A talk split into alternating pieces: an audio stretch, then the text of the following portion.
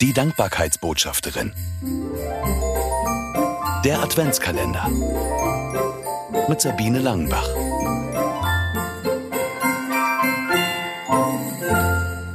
Vierter Dezember.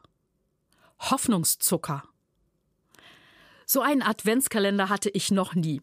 Gleich 26 Tüten in Rot, Braun, Weiß, verziert mit Sternen, Herzen und Engeln hatte ich auf einem Tischchen aufgereiht. Ja, 26. Es hatten sich für die ökumenische Aktion in Altena und Umgebung mehr Frauen begeistern lassen, als es Adventstage gibt. Deswegen konnten wir uns bis zum zweiten Weihnachtsfeiertag über ein kleines, selbstgemachtes Geschenk freuen. Es gab zum Beispiel eine Christbaumkugel mit dem Schriftzug Peace, Friede. Aromaöl gegen Adventsstress für die Handgelenke. Orangenseife, Badesalz, Marmelade, Knoblauch und Kräuteröl und mehrere kleine Adventsauszeitpäckchen mit Tee, Schokolade, Kerze und Geschichte. Am 4. Dezember hatte eine Dame eine Tüte kunstvoll mit Serviertentechnik gestaltet, zwei kleine Glöckchen hingen an den Griffen. Ich fand Tee, Kakao, ein Weihnachtsgedicht und ein Tütchen mit kleinen Herzen und Sternchen.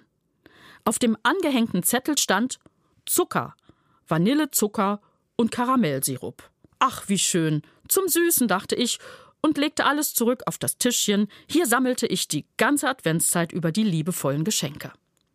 Nach den Feiertagen räumte ich alles weg.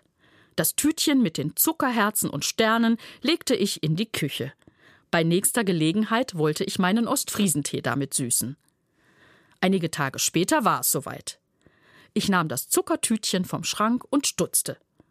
Jetzt fiel mir erst auf, dass auf dem angehängten Zettel auch die Rückseite beschrieben worden war.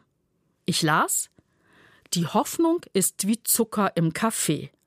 Auch wenn sie klein ist, versüßt sie alles. Nach den vielen schlechten Nachrichten, die ich an diesem Tag gehört hatte, war das Balsam für die Seele. Es erinnerte mich daran, dass es immer Grund zur Hoffnung gibt, weil Gott da ist. Advent und Hoffnung gehören zusammen.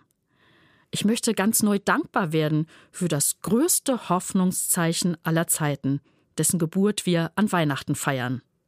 Jesus für welche Erlebnisse, Begegnungen oder Aussagen, die dir Hoffnung und Zuversicht geschenkt haben, bist du dankbar. Mehr Adventskalendergeschichten gibt es im neuen Buch von Sabine Langenbach. 24 Mal dankbar im Advent. Es ist im Neufeld Verlag erschienen und erhältlich überall, wo es Bücher gibt. Weitere Infos auf www.sabine-langenbach.de.